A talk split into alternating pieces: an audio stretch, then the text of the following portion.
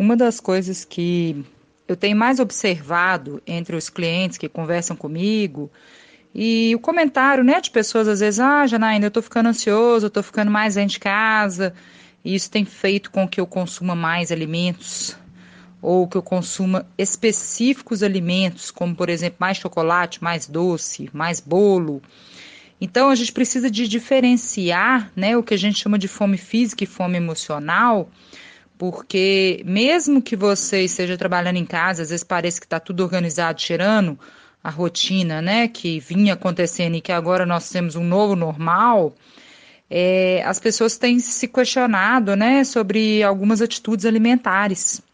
E a gente precisa de pensar um pouquinho sobre isso, porque com essa ansiedade, e nesse momento eu estou percebendo isso, eu sempre, né, eu de ficar um pouco mais ansioso, descontar na comida, ou eu sempre tive dificuldade de lidar com a comida, porque eu estou misturando, né?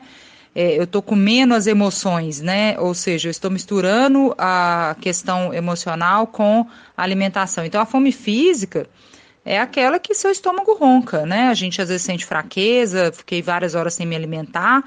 E geralmente, depois que você se alimenta, você fica saciado e satisfeito.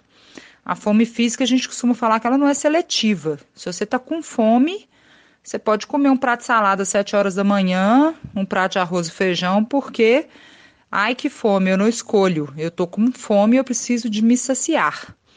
A fome emocional já é diferente, porque geralmente ela não está atrelada a ah, eu, eu é, estou com vontade de comer um prato de salada. Não, ela está mais associada com alimentos específicos, né?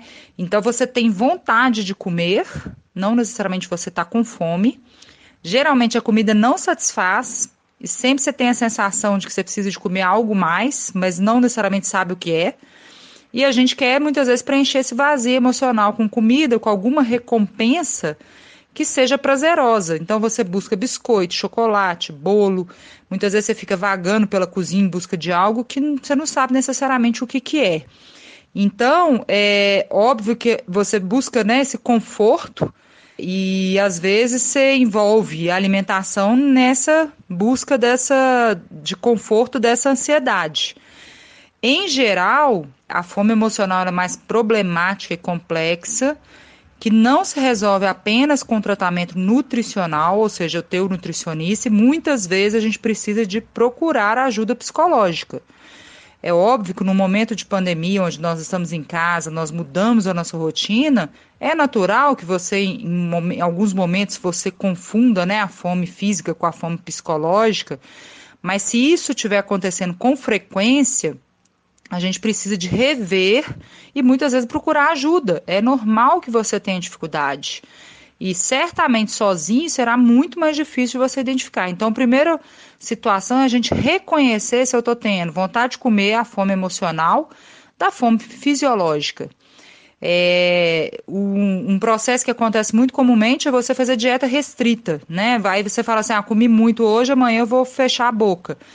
E isso geralmente vem atrelado a um novo comportamento de você buscar algo que vai te confortar e vir um ciclo vicioso negativo. Por isso que a gente precisa muitas vezes de ter o um nutricionista para apoiar e para fazer as recomendações daquilo que você precisa se alimentar ao longo do dia, mas você buscar a ajuda psicológica, que é extremamente importante no contexto de identificação desses gatilhos, né, que disparam essa fome emocional para que a gente consiga lidar melhor, ter um aprendizado e, ao longo de um tempo, ter uma relação menos transtornada com a comida.